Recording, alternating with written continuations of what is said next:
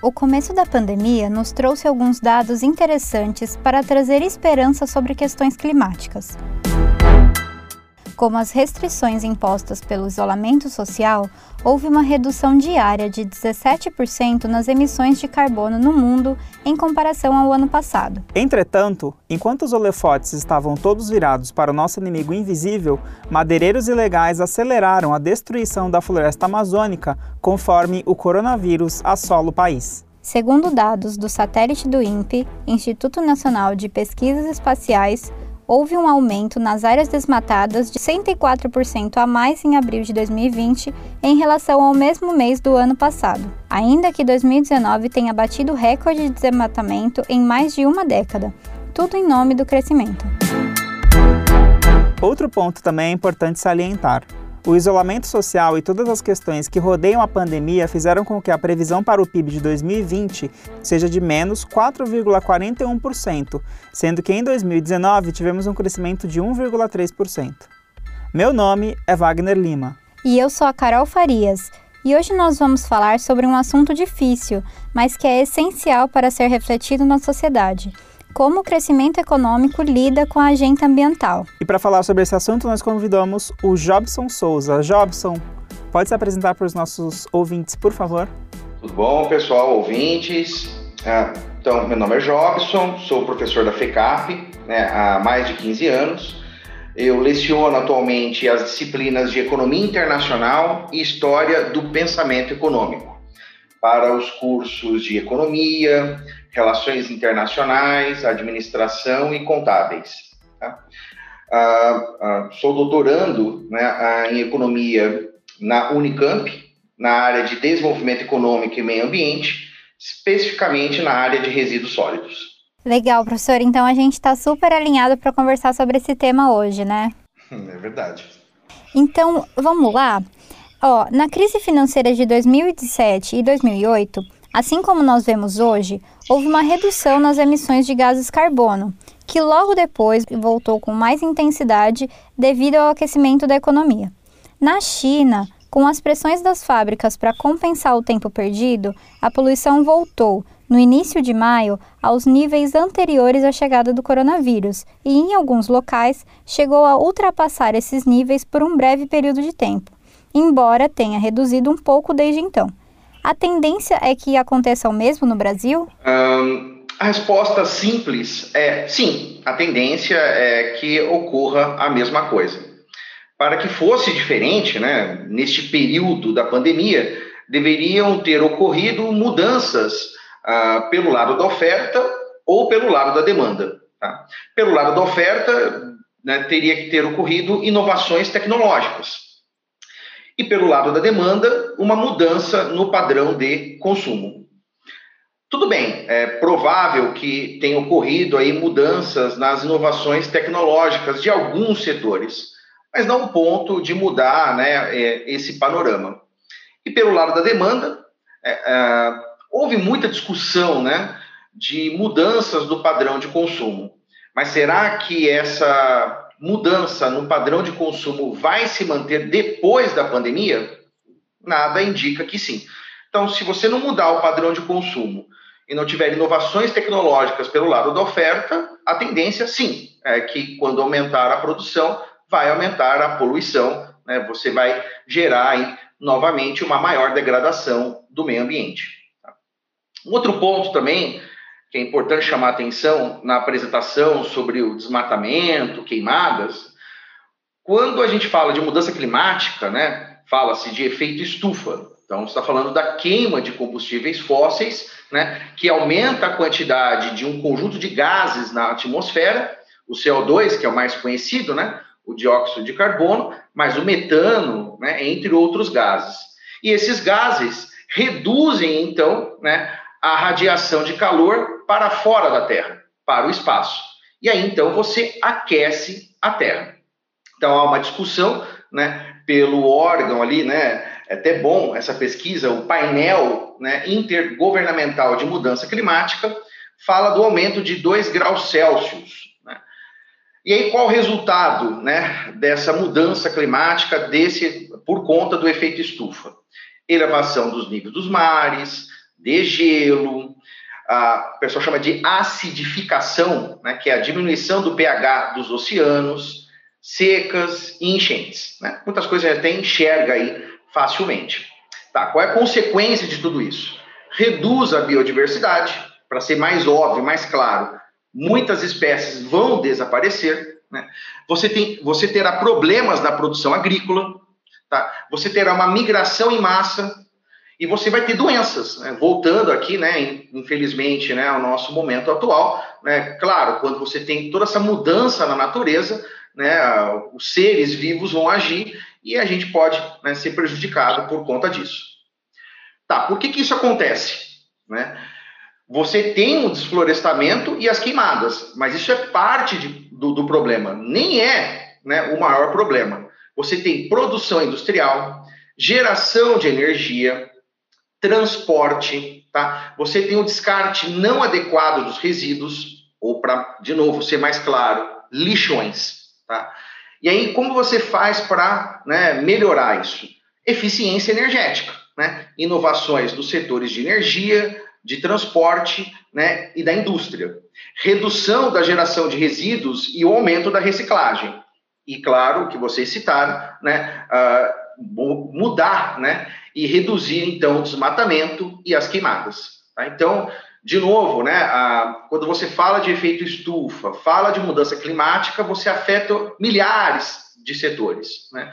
E, de novo, o problema né, que você tem aí, que causa essa mudança climática, é a queima de combustíveis fósseis, né, uh, por conta da produção industrial, geração de energia e transporte, o descarte não adequado dos resíduos, e aí eu citei, né, de forma mais clara, os lixões, o desflorestamento e as queimadas, tá? E como você melhora, então, né, é, esses problemas? Pela eficiência energética, inovações nos setores de energia, transporte e indústria, redução da geração de resíduos e o aumento da reciclagem, e mais especificamente, de novo, né, o fim dos lixões, e redução do desmatamento e das queimadas. Tá? Então, aqui é só para deixar claro que o problema é maior, né? não se limita apenas a desmatamento e queimadas. Uh, e, de novo, em relação novamente à pergunta, é: não mudou nada disso, né? Quer dizer, nesse pequeno período de redução do PIB, não houve aqui nenhuma mudança significativa na eficiência energética, na redução de geração de resíduos né, no aumento da reciclagem. Então, que indica que quando voltar a crescer, a degradação ambiental volte a acontecer. Legal. Na sua fala, eu acabei lembrando de uma, de uma reportagem que eu vi recentemente, que é o número, o, o número, o volume maior de lixo que São Paulo tem produzido na cidade de São Paulo. E aí eu, você falou sobre as mudanças de consumo. Eu acredito que até tenha tido alguma mudança de, consumo, de consumo, por exemplo, a gente tem comido mais é, por delivery, né? Só que essa mudança de, consu de consumo não está pensada em abarcar, é, por exemplo, o, o, o, volume imenso de lixo que se produz de você todo dia pedir comida fora de casa. E eu lembrei, inclusive, também que no, acho que no primeiro mês da pandemia, eu morava, eu morava no 14º andar, no, no horizonte, assim, quase não tinha poluição. E depois, quando se voltou o, relax, o relaxamento das medidas de é, de isolamento, a gente viu de novo, você olha para o horizonte e só vê nuvens, né, de, de, de gases, enfim, de poluição. É verdade. Por isso que a ideia não é o que vai acontecer, o que aconteceu, o que está acontecendo na pandemia. A questão é o que vai acontecer depois, né? Tudo bem, agora houve uma mudança no padrão de consumo, mas uma vez que as coisas voltem, né, a um novo normal, é, vai mudar, né? Você pode prever, falar, olha, vai mudar. Né? Ah, por enquanto, não vejo nada que indique isso. Né? Como você falou, né, um pequeno relaxamento, as pessoas voltaram ao padrão de consumo que tinham antes da pandemia. Né? E se não mudou o padrão de consumo, né, de novo, qual é a tendência? É quando o PIB voltar a crescer, a degradação ambiental volta a ocorrer. Né? Não, não tem jeito. Né? Sim. E, e, fica a dica aí também importante, né, sobre essa primeira pergunta, é, de novo, né, os ouvintes ah, vão lá né, no site né, do, do painel intergovernamental de mudança climática. Né, tem bons relatórios né, que vocês dão uma lida que é bacana, vão se, inter, se inteirar ah, dos dados atuais sobre o problema. É uma boa dica de pesquisa para quem está ouvindo a gente. Agora, professor, é, a gente já tem visto um afrouxamento das políticas ambientais em concessões para agilizar a retomada da economia. Principalmente com o governo atual, né, o governo Bolsonaro, o Brasil passa agora por uma das maiores temporadas de desmatamento já vistas. É, tem até aquela frase célebre né, de uma reunião que vazou que o ministro da, da Agricultura falava em abrir a porteira né, para liberar concessões ambientais, digamos assim. É, e tudo isso em nome do, do tal desenvolvimento. É, a minha dúvida é: só dá para crescer economicamente se houver poluição? De novo, a resposta simples e curta: sim, tem que poluir. Tá? A nossa existência gera poluição. Né? O fato de respirarmos já gera poluição. Né?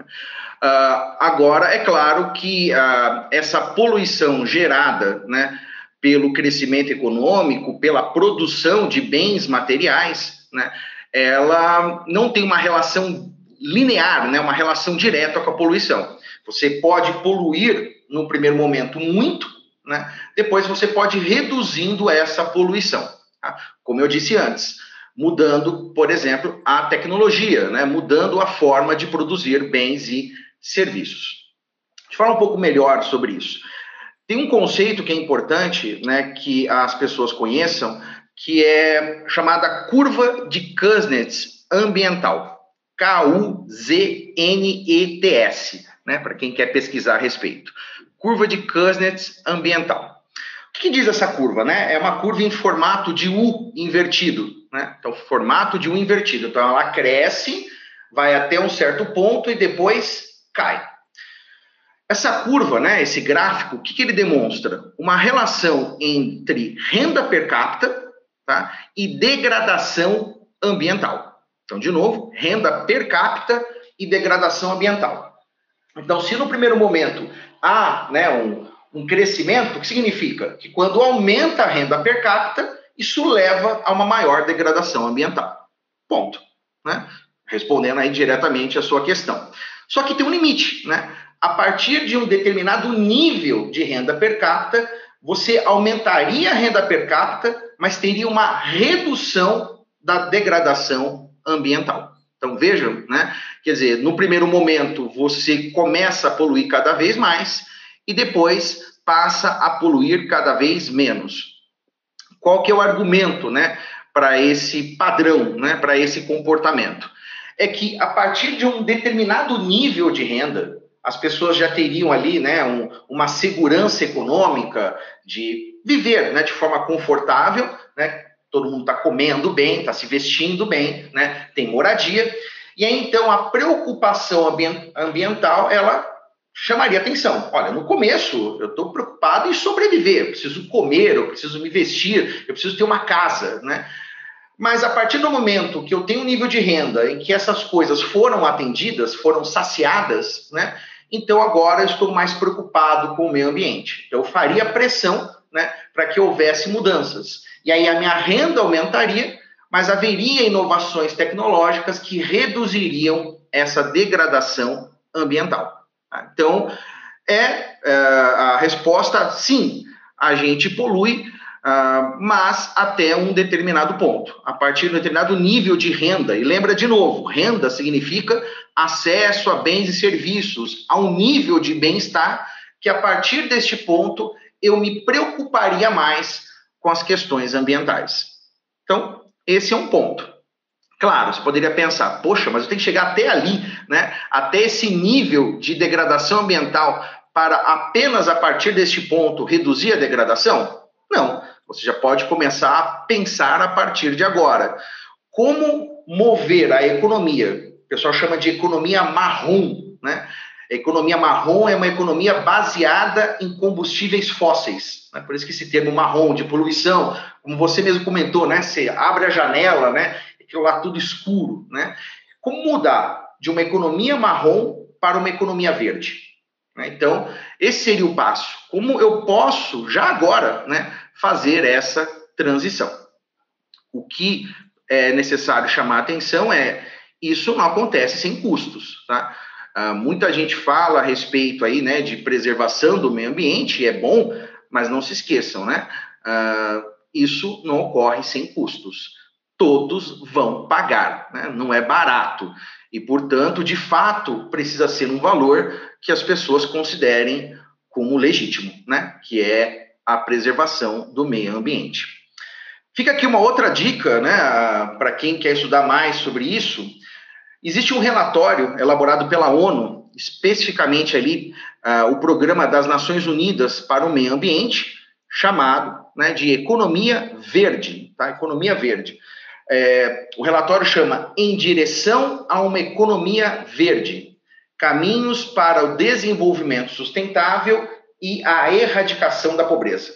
Acho que é bacana porque ali é um estudo bem amplo do que é necessário, né, ah, como vai ser financiado, o que é necessário fazer, como financiar essa mudança e os custos dessas mudanças. E aqui também uma coisa que eu comentei na pergunta anterior é bem complexo, tá? Não há uma resposta única. Então, o relatório é enorme, tá? O relatório tem mais de 600 páginas, mas não precisa ler todo o relatório. Vai no item, né, que chama mais atenção, que vocês gostam mais. Tem uma parte só de agricultura, uma parte pesca, água, florestas, energia renovável, produção manufatureira, né, produção industrial, uh, construção, tá, construção de casas, né, prédios, fábricas, uh, transporte, turismo, tá, e a vida nas grandes cidades. Enfim, né, cada um ali uh, é bem amplo o relatório. Uh, e acho que pode ajudar aí para quem se interessar como fazer essa transição para cada um desses setores da economia. Como, de novo, sair de uma economia marrom para uma economia verde. Esse é o ponto. Nossa, professor, isso é essencial, não é mesmo? E uma coisa que, que eu fiquei pensando agora: parece que a gente já tem todos os pontos mapeados, a gente sabe onde a gente está errando e como a gente chega numa melhoria para isso. Mas eu acho que a gente ainda está muito longe de colocar isso na prática.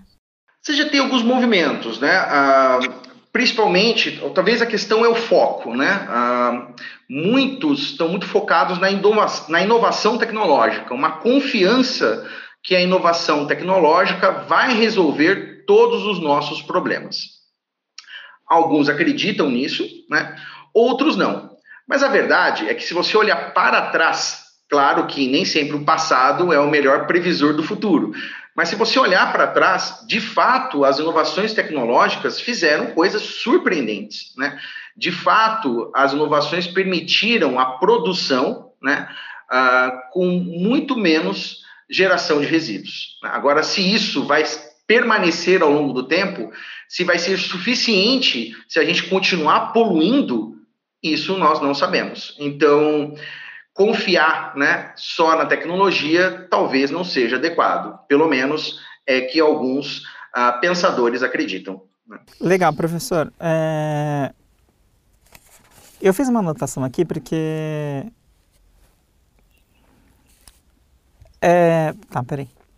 O senhor comentou que talvez a gente comece a pensar no meio ambiente quando toda a população tiver um mínimo ou básico de acesso aos bens e serviços e aí, digamos que saciado esse desejo, né, essa, o mínimo possível para viver, a gente vem a pensar em, é, de alguma forma, preservar o meio ambiente. Só que eu acho um pouco utópico isso, é, ainda mais numa sociedade capitalista. E aí eu queria perguntar para o senhor o seguinte: é, eu te, a, agora o, o, novo presidente eleito dos Estados Unidos, o Biden, é, volt, o, o, o país voltou para o Acordo de Paris e tal.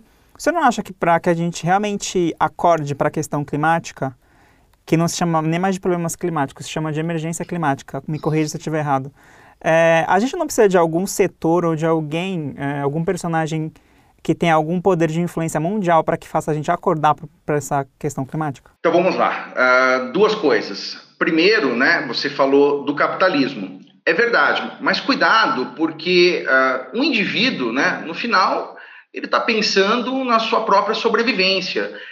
É difícil imaginar que alguém que viva na África subsaariana, né, que é um dos locais mais pobres do planeta, vai pensar na preservação ambiental. Diferente de um francês ou de um americano que, na média, já tem ali né, o atendimento de suas necessidades. Aliás, para falar a verdade, já atende muito mais do que as suas necessidades, né? Já tem ali um muito conforto, né, na sua vida. Então, é comum que essas coisas ocorram, né, nesses países uh, desenvolvidos, nesses países ricos, né? É, o fato do Biden, por exemplo, defender o meio ambiente é, que está nos Estados Unidos, um país aí com alto grau de desenvolvimento econômico, um país muito rico, não me surpreende, né? Me surpreenderia se um país pobre fizesse isso, né?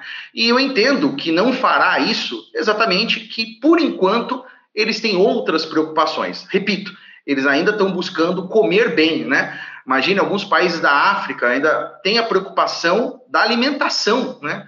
Da, da nutrição. Então, é difícil chegar lá e falar, vamos vender aqui um, uma preservação do meio ambiente. Fica muito complicado fazer isso. Uh, voltando à questão do Biden, né, de, de ele fazer a mudança, existe dois grupos, tá? Uh, o ideal, se você pensar, é que os próprios indivíduos é, se desenvolvam, evoluam, né? Se você acreditar na evolução dos indivíduos, os próprios indivíduos perceberiam, né, essa emergência, né, ambiental e, portanto, mudariam o seu comportamento a partir disso. Esse é o ideal, né? É, seria de baixo para cima, bottom up, né? Você mudaria os indivíduos e os indivíduos mudariam os sistemas, né? Mudariam governos, né? mudaria a forma que as coisas acontecem. Quando você faz o que você disse, um presidente tomando essa decisão, então você está fazendo o contrário, está fazendo de cima para baixo, tá? E aí sempre é um problema, né? Você está supondo que, que quem está lá em cima é um ser benevolente, né? E que, portanto, conhecedor de tudo e vai fazer aquilo que é melhor para o planeta. Né? Então, alguns defendem né, uma ação do Estado, mas cuidado a palavra Estado, né? A Estado, o Estado é composto por indivíduos, né? Então está supondo que tem um indivíduo lá, né, que vai resolver os nossos problemas, que é, é um ser diferente de nós e, portanto, sabe o que é correto para nós, e outros, então, vão defender que o ideal é que aconteça, né, você convença os indivíduos e o sistema automaticamente mudará, mudará por conta disso. Claro, cada visão aí tem coisas boas e cada visão tem problemas, mas são formas diferentes de solucionar, né, de caminhar a sociedade, de novo, de uma economia marrom para uma economia verde. Professor, é, nós ouvimos com frequência sobre desmatamento em função do agronegócio. Entretanto, hoje um dos principais setores da economia brasileira é o agronegócio. Seria uma, qual seria uma solução para o nosso país continuar em busca do desenvolvimento sem depender de uma área que a gente entende que é tão prejudicial? Ou ainda, o agro é realmente tudo isso de prejudicial? Por que, que as plantações, porque as plantações e as fazendas, elas também precisam de um meio ambiente equilibrado para que ela tenha o seu crescimento garantido? É verdade, né? Então, ah, lembra que eu comentei que quando você fala de degradação ambiental, envolve várias atividades econômicas. É até interessante que eu nem citei a parte agrícola, né? Eu citei a parte de produção industrial geração de energia, transporte, né, uh, geração de resíduos sólidos uh, e desmatamento. Né? Então, de novo, claro, né, poderia também incluir agricultura. O fato é, de novo, todas as atividades econômicas são poluentes. Né? Não adianta sair de uma e ir para outra. Né? Alguns até passam a ideia que é assim, poxa, mas se eu ah, se a minha atividade econômica for principalmente na área de serviços, serviço, né? Por exemplo, de tecnologia, né, como da tecnologia da informação e da comunicação, seriam atividades que poluem menos, né, ou que não poluem. Tá vendo? Os países ricos, né, em que a maior parcela do PIB são serviços, eles não poluem o meio ambiente. De novo, toda atividade econômica polui o meio ambiente. Quer ver eu falar uma para vocês? Polui, ó. Eu acabei de respirar e eu já poluí. Então, de novo, ao invés de, de culpar uma determinada atividade, Cada atividade econômica tem os seus próprios desafios, né? tem a, a, as suas potencialidades em termos de inovação tecnológica e também tem a, a complexidade de como financiar essa mudança. Então, não é mudando de uma atividade para outra que você vai resolver o problema. Ok, o Brasil é bom em agronegócio? Então, o que nós podemos fazer de novo né, para esverdear a economia, para esverdear esse tipo de atividade econômica? Que inovações são possíveis? Claro, eu estou aqui falando muito de inovação tecnológica, de novo, indo pelo lado da oferta. Mas, como eu disse anteriormente, é sempre o lado da oferta e o lado da demanda. Quando que a gente fala do lado da demanda?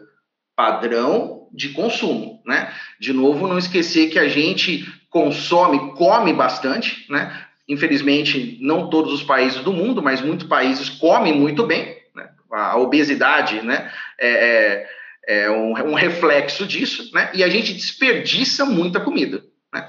Mas, de novo, olhando aqui pelo lado da oferta que você comentou, vamos olhar os problemas de cada atividade econômica e o que, pode ser feito para melhorar a produção. Mudar não vai resolver nada. Você vai sair de um tipo de degradação ambiental para um outro tipo de degradação ambiental. Não é essa a resposta. Legal. É, pegando o gancho aí que a gente questão, falou na questão do agro, é, para pegar um pouco o Brasil aqui, é, o que, que o Brasil pode fazer no cenário internacional e em âmbito interno também para ajudar de alguma forma é, a reduzir os danos ambientais. Tudo bem que a gente tem um, um governo que parece que não está ligando muito para a questão ambiental, mas é, me corrija se eu estiver errado, é, a gente tem um papel muito é, estratégico e fundamental no combate, né? A Amazônia, por exemplo, acho que não tem nenhum outro lugar no mundo que tem uma biodiversidade tão grande quanto a nossa floresta. Como é que a gente se posiciona assim nesse cenário? É verdade, cada país pode contribuir de uma forma diferente. Lembrando, tá? Claro que você deve reduzir o desmatamento, né? Deve se preocupar com o meio ambiente, mas lembrem-se, né? Produção industrial, a geração de energia, a é, geração de resíduos e o, destino final adequado, né? Para esses resíduos são problemas também muito grandes. Né? Então, se o Brasil pode ajudar uh, de uma forma, os outros países podem ajudar de outras formas. Cada um contribui ali na medida do que pode. Né? Ah, eu não posso comparar o Brasil com os Estados Unidos, que eu não posso comparar com a Alemanha, que eu não posso comparar com o Congo, que eu não posso comparar com a África do Sul, que eu não posso comparar com o Butão. Né? Cada país ali tem contribuições diferentes para dar. Se eu tirar isso, a questão geral é assim: como que a gente pode é, é, é, como a gente vai, vai continuar a crescer, mas tentar de novo esverdear a economia? O Brasil, como os outros países, precisam mudar né, a visão que eles têm a respeito do processo econômico. O pessoal diz que tem que ter uma visão biofísica do processo econômico. Tá? Então, compreender isso é importante. A economia sempre foi pensada né, como algo isolado. eu tenho economia e ponto. Hoje, há um reconhecimento, pelo menos por parte dos pensadores, que a economia é apenas um subsistema de um sistema maior, né? que nós chamamos de ecossistema. Tá? Então, a economia, lembra a ideia da, da, da matemática, né? Eu sou apenas um conjunto dentro do conjunto universo. Né? Então, é análogo. A gente é um subsistema dentro do ecossistema. E a pergunta é: como que esse ecossistema global ele sustenta né, esse sistema econômico e como o crescimento econômico afeta esse ecossistema? Para ser mais simples, bom, se eu faço parte de um ecossistema que é maior, eu tiro coisas desse ecossistema. Há entradas dentro da economia, né? Entradas seriam a recursos naturais, né? Ah, claro, renováveis ou não renováveis, mas eu estou tirando coisas da natureza. Estou produzindo e consumindo, né? Isso que foi gerado dentro do sistema econômico, e aí eu estou jogando de volta para o ecossistema, que nós chamamos de resíduos. Então precisa ter em mente isso. Olha, eu faço aqui sou um subsistema, eu retiro coisas do ecossistema, depois jogo para ele de volta. Tá? Então precisa ter essa dimensão. E aí você precisa separar três coisas: escala, distribuição e eficiência.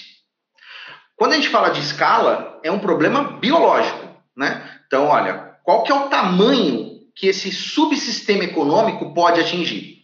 A gente não é o todo, nós fazemos parte do planeta. Qual que é o tamanho máximo que nós podemos atingir? Né? Então, escala aqui é uma discussão de prudência ecológica. Já a questão de distribuição é uma discussão social, né? A gente vai discutir justiça social. Então, eu tenho um subsistema econômico, ele produz riqueza, né? gera bens e serviços, e como esses bens e serviços serão distribuídos pelos indivíduos que participam dessa sociedade. E, por fim, entra a questão da eficiência econômica. Quer dizer, como eu vou alocar os recursos escassos, né, uh, que agora eu tenho que lhe dar conta. Então, vejam que a economia entra depois, ela é o último item, é o terceiro item, que é a preocupação de alocar esses recursos escassos para fins né, alternativos. O que precisa ficar claro é que a economia é uma ciência sobre meios, não sobre fins. Tá? Os fins são decididos pela sociedade. É mais ou menos assim: olha, é, em economia me dê as regras do jogo. Quais são as regras do jogo? Dado as regras do jogo, eu vou alocar os recursos da melhor forma, respeitando essas regras. Mas antes da eficiência, você precisa discutir distribuição e antes da distribuição, escala. Tá? Então, e aí quando você pensa a respeito de escala, volta né, a questão do rendimento sustentável. Né? Lembra de uma economia sustentável, que de forma bem simples seria qual que é o máximo que nós podemos consumir este ano sem reduzir a nossa capacidade de produzir e consumir a mesma quantidade no futuro. Né? Então, lembra que você falou do Brasil. Essa é a pergunta que cada um tem que fazer no seu país. Então, o Brasil é a mesma coisa. Olha, a gente produz alimentos. Isso é extremamente importante para o futuro.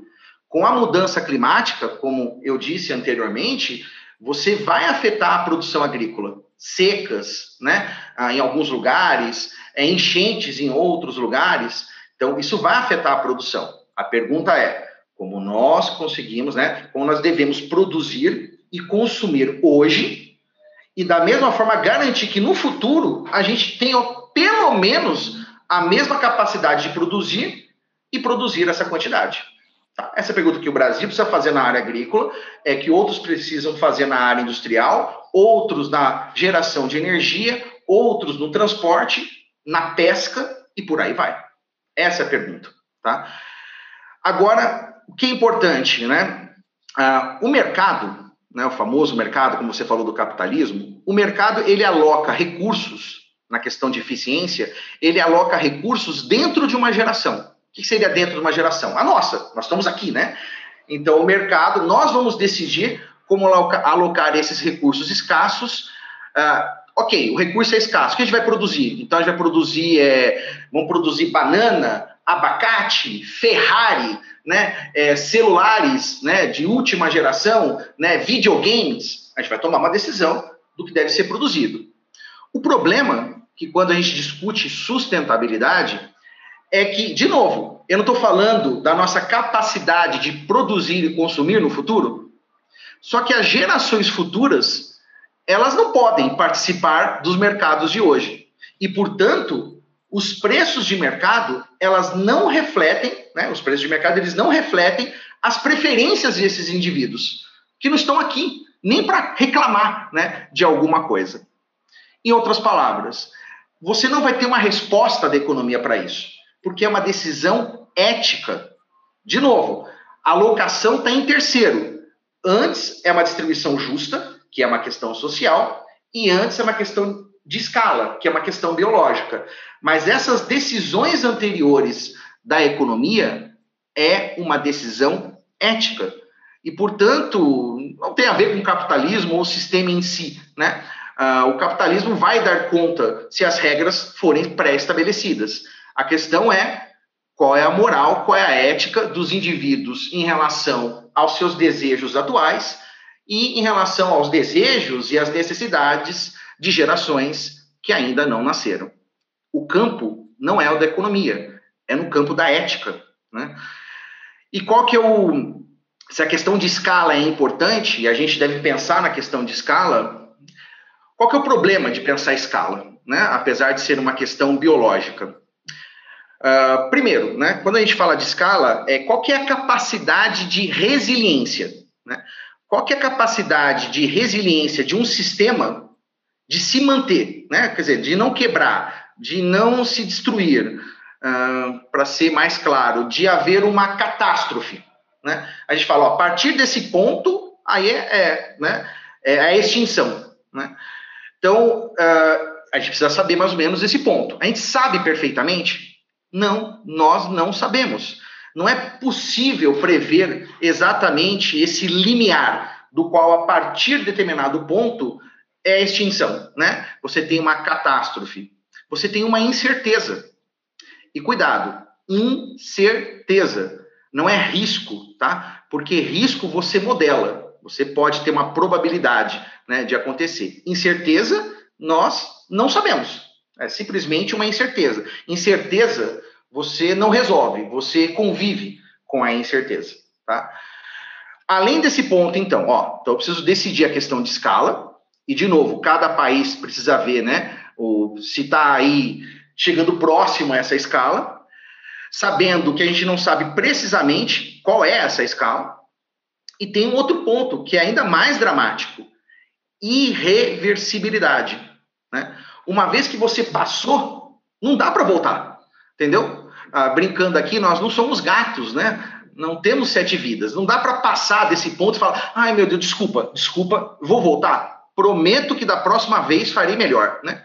não vai ter a próxima vez. Né? Uma vez que você passar desse ponto, é extinção. Vamos esperar mais alguns milhões de anos né, para ver se a coisa volta. Então, de novo, caramba, então eu tenho que pensar em termos de escala. Essa escala, não sei exatamente qual é esse limite, e se passar desse limite, não tem como voltar. Então a pergunta é: como cada país, cada indivíduo, como né, as nações, né, trabalhando juntas, cooperando, vão tratar dessa incerteza e dessa irreversibilidade.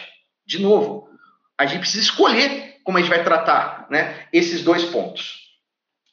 O que nós temos hoje? Dada a falta de informação, a gente usa um princípio que é chamado princípio da precaução. Tá? ouvintes aí, pesquisem a respeito disso. Né? Interessante, né? Princípio da precaução. Tá? Então, dada a falta de informação, a gente faz o quê? A gente reduz um pouco a velocidade. Imagina o seguinte, que você tivesse numa montanha e vai virar à esquerda nessa montanha e você não sabe o que tem ali do lado esquerdo. Né? O que você faria se estivesse dirigindo o automóvel passando por essa montanha?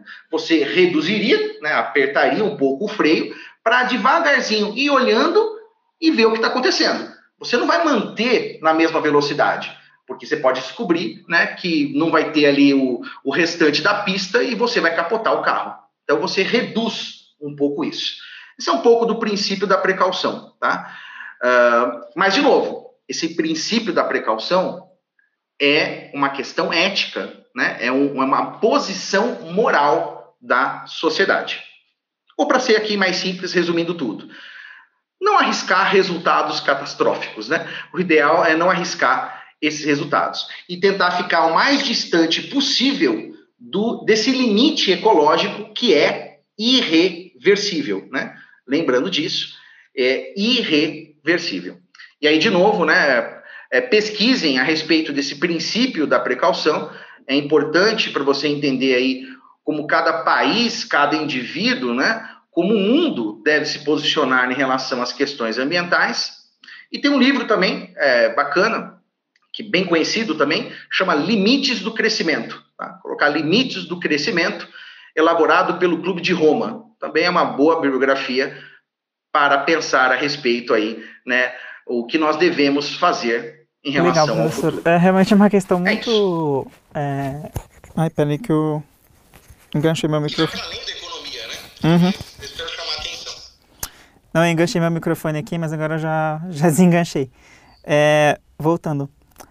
Legal, professor, é realmente uma questão muito complexa. E aí na sua fala tem um ponto que uma, uma palavra que você duas na verdade, né, Do, é, que você colocou na sua última fala, na última resposta, que foram extinção e ponto irreversível. E aí eu vou usar elas, essas duas palavras para nossa última pergunta. É, recentemente, recentemente, eu até fiz uma anotação aqui de alguns dados que eu lembrei de ter lido recentemente. Em agosto ou setembro, não vou lembrar o certo mês, é, se a gente colocar o ano inteiro, né, os 12 meses, em agosto o planeta já nos deu todos os recursos é, renováveis, né, recursos naturais, que ele podia nos prover durante o resto do ano. Então a gente fica devendo aí uns quatro meses de planeta, digamos, né? A gente precisaria de um planeta e meio para prover tudo que a humanidade necessita para viver e tal. É, e aí tem umas outras coisas que são problemas que estão batendo na nossa porta, mas parece que a gente se recusa a ver. Por exemplo, a crise hídrica, daqui uns 15, 20 anos talvez, a gente nem vai lembrar do coronavírus porque vai ser uma emergência até, até não, com certeza pior do que o coronavírus. É, talvez em 2050 haja mais plástico nos oceanos do que peixes. E aí você falou no ponto irreversível, a minha pergunta é, será que a gente já não chegou no ponto irreversível? E para reverter o irreversível, o que, que a gente tinha que fazer hoje? Se todos os, todos os seres do planeta tiverem, tivessem essa consciência e dessem as mãos, o que, que a gente precisaria fazer todos unidos hoje para reverter de alguma forma algo que talvez não seja, talvez seja irreversível? É, vamos lá. Assim, é claro que você precisa chamar a atenção das pessoas para o problema ambiental. Como eu disse, né, é uma construção ética. E por conta disso, claro, você tem que fazer um alarme. Olha, coisa não está boa, né? A resposta é: nós não passamos do ponto irreversível. Porque tivéssemos passado, a gente não estaria nem aqui conversando, né? Não tem volta, tá?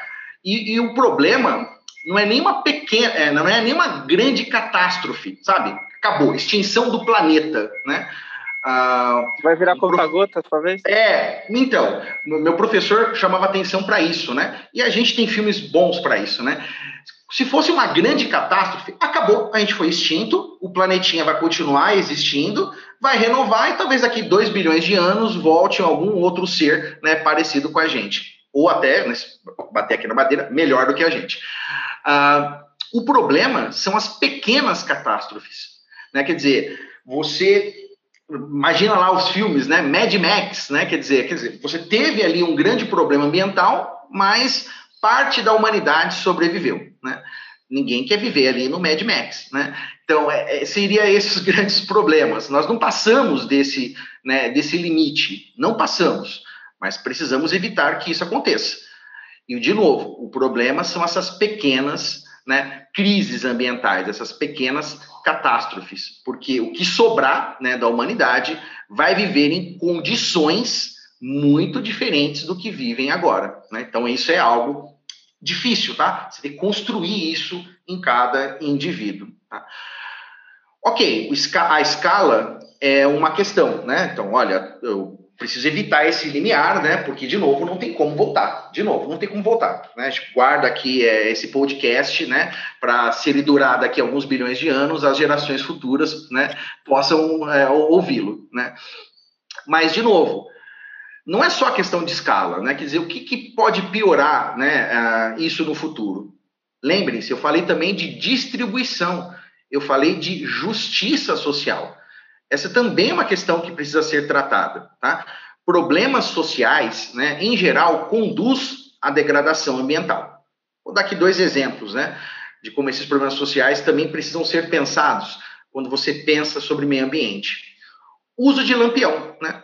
para aqueles indivíduos que não conseguem acessar a energia né, de fonte hidrelétrica, por exemplo, ou de energia solar, que seria uma fonte de geração de energia que degrada menos o meio ambiente, ou não degrada o meio ambiente, você, de novo, lembra a questão que eu falei antes? Você precisa ter acesso a um nível de renda per capita que permita você acessar esses bens, esses serviços, se são menos poluentes.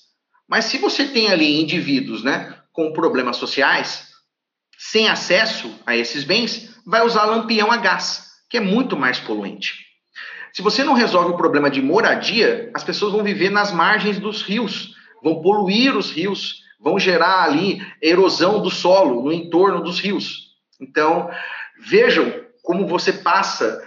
É, eu lembro quando estudei pela primeira vez e alguém falou sobre problemas sociais, eu falei: olha, calma aí, uma uma coisa é meio ambiente, né? O que tem a ver a questão aí, né, social por trás? Tem, né? Porque no final, volta a questão anterior: as, as pessoas precisam ter acesso ao mínimo para sobreviver. E se você melhora a renda delas, elas vão utilizar né, é, bens e serviços que degradam menos o meio ambiente. Por isso que países ricos, né, se você olhar pelo relatório de desenvolvimento humano, tá? Então a ONU produz esse relatório de desenvolvimento humano, é o mesmo relatório que dá o IDH, né? O Índice de Desenvolvimento Humano. Só que nesse relatório tem uma série de indicadores. Entre esses indicadores tem o CO2 per capita, né? O quanto que em média cada indivíduo polui. E cuidado, né? Ah, não são exatamente os países ricos os maiores poluidores, né? Muitos países pobres poluem mais. De novo, porque não conseguiram ter acesso a uma tecnologia né, que permita produzir bens e serviços que degradam menos o meio ambiente. Tá? Então você tem muito para avançar a respeito disso. E aqui fica um livro aqui, de novo, mais um livro aqui para indicar, para pensar a respeito disso. Tem um livro do Sachs, S-A-C-H-S, tá? Sachs, chama Desenvolvimento Includente, Sustentável e Sustentável. Né? Então, ele discute que não é, uma, não é um problema meramente ambiental, você envolve né, outras áreas. E repito de novo, né, a, economia vem depois. Né? Você tem que tomar decisões anteriores a isso. Outro ponto que você comentou, né, quer dizer, olha, poxa, a gente vai passar, né, não, não dá para voltar. Né? Então, a, a ideia é nem chegar lá. E como você não sabe exatamente o limite, tenta ficar o mais distante possível, né? E aí, então, você falou, poxa, mas eu teria que vir ali, né, uma pessoa e tomar essa decisão. De novo, o ideal é você convencer as pessoas que, né, existe uma questão física, né, do sistema econômico. Olha, vamos tentar nos afastar dele, porque você vai querer ser extinto, né? Ninguém quer. Mas é importante porque quando você fala de produção industrial e desenvolvimento econômico, há uma relação.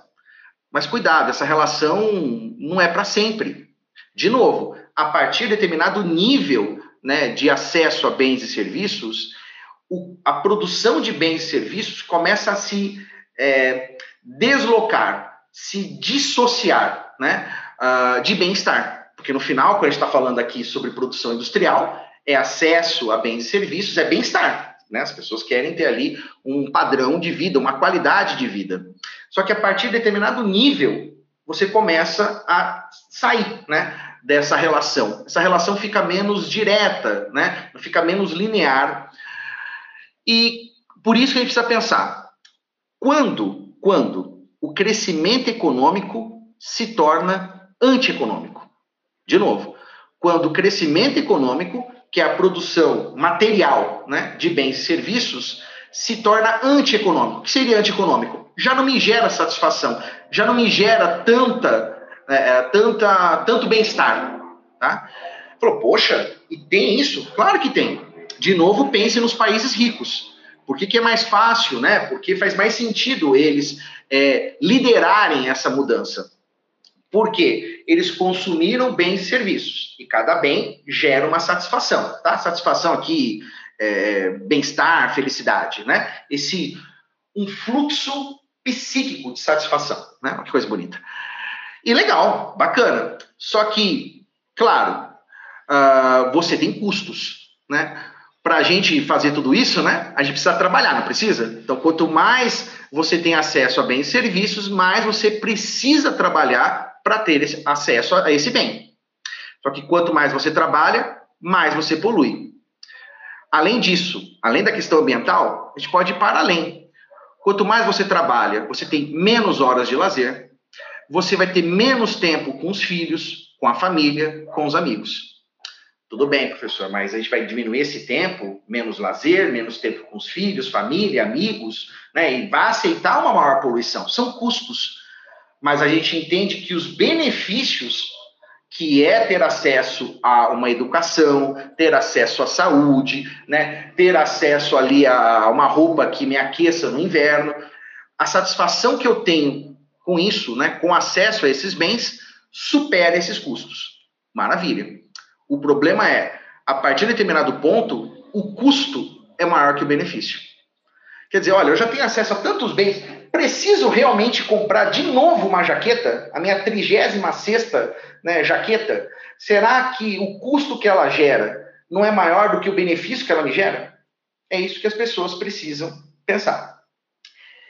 E aí, vou falar de uma coisa que é complicada hoje, né? Que é o seguinte: muitos né, vão defender o fim do crescimento econômico. Se a gente está falando de escala, significa que tem um tamanho, certo? Então a gente precisa pensar: olha, não dá para crescer mais. A resposta é: não dá. Não, não, não, não dá. Né? Então existe um limite.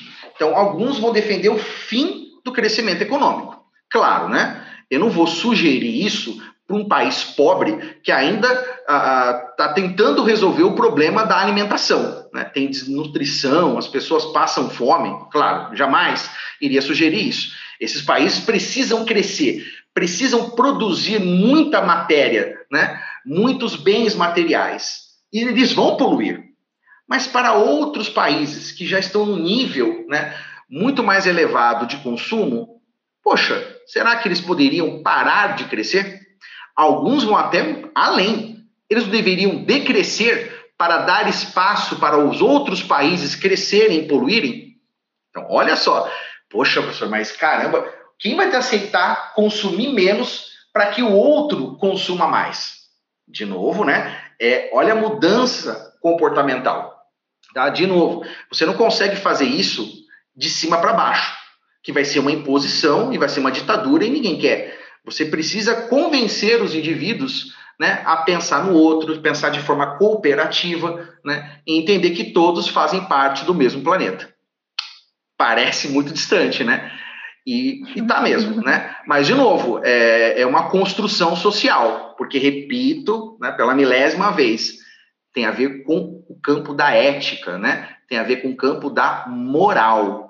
Então é uma evolução, mas tem que caminhar, né? Você vai falar, ah, tá muito distante. Ok, vamos começar, sei lá, com o primeiro passo, né? Então, acho que essa é a ideia. E eu quero, de novo, aqui, é, indicar dois livros para pessoas pensarem a respeito disso. Um livro é chamado Prosperidade sem Crescimento. Olha que interessante. Quer dizer, eu posso melhorar eu posso ser mais feliz, eu posso aumentar o meu bem-estar sem gerar crescimento econômico.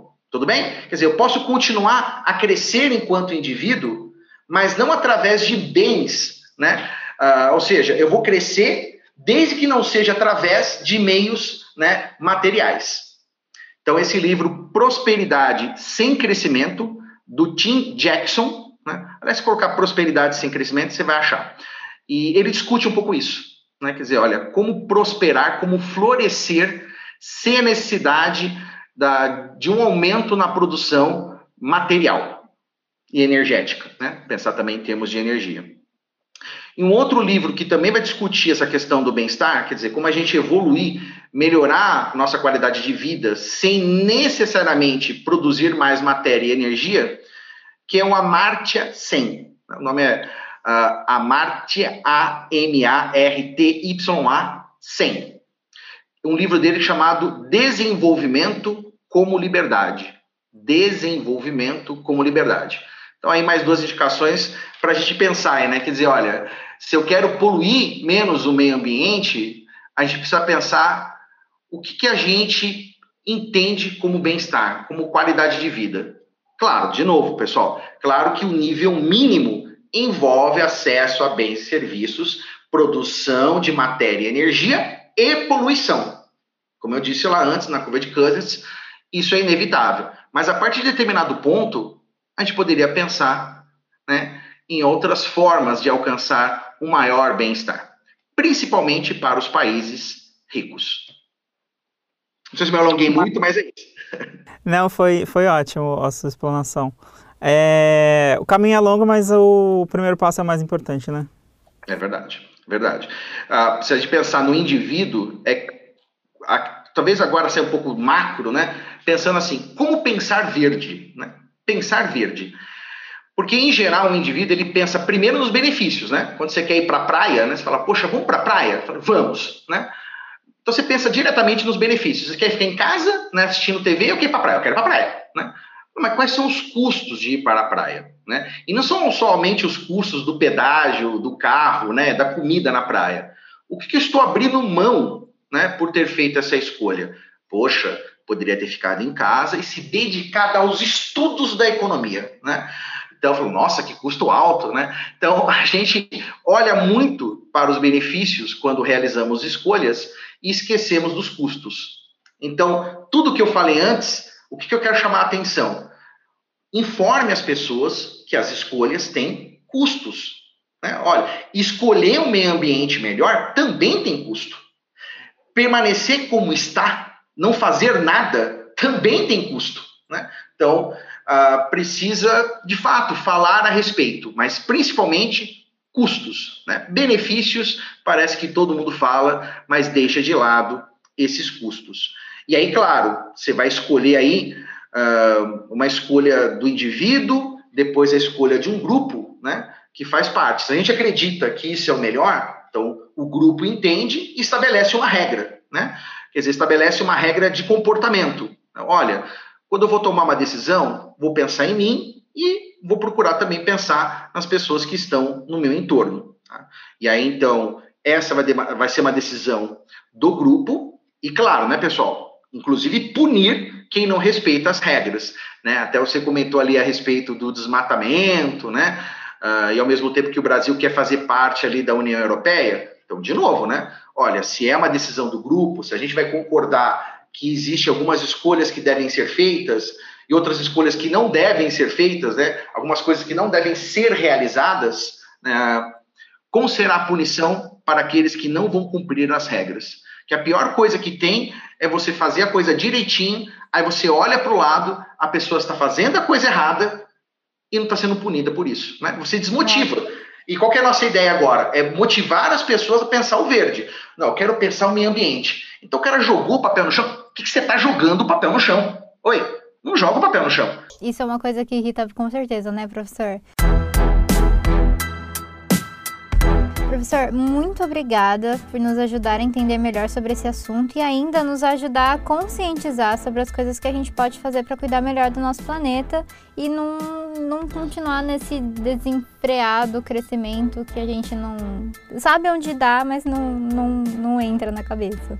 Imagina. Uh, para finalizar, eu queria uh, falei ali na né, questão da inovação, né, pelo lado da oferta eu comentei a respeito de mudanças nos hábitos de consumo, né, pelo lado da demanda, e aí falei, né, o, que, que nos traz felicidade, a grande discussão, né, a gente precisa pensar em relação ao nosso consumo, né, essa é uma discussão importante, e, claro, você tem várias coisas que podem ser feitas, né, como medir melhor o bem-estar, que não seja apenas o PIB, né, discutir a respeito do mercado financeiro, né, Parece que não tem nada a ver, mas tem, né? Parece que a gente está transferindo recursos daqueles que produzem para aqueles que apenas especulam, né? Ah, como tentar valor, é, é, valorar, né? dar valor né? para o meio ambiente. E aí fica aqui a última sugestão né? de livro aqui, ah, que é um livro chamado Economia Ecológica. Tá? Economia Ecológica, Herman Daly, tá? Da editora Ana Blume. Então, Herman Daly e Joshua Farley, né? Uh, que trata então dessas questões que eu comentei aqui um pouco por cima, né? Hoje e vai muito mais a fundo aí para quem quiser, quem se interessou, né? E quiser aprofundar sobre o tema, tem esse livro aí como referência. Maravilha, professor, muito obrigado, viu, por ajudar a gente a entender melhor sobre esse assunto e ainda conscientizar a gente é, sobre algumas coisas que a gente pode fazer para cuidar melhor do meio ambiente. Obrigado, viu?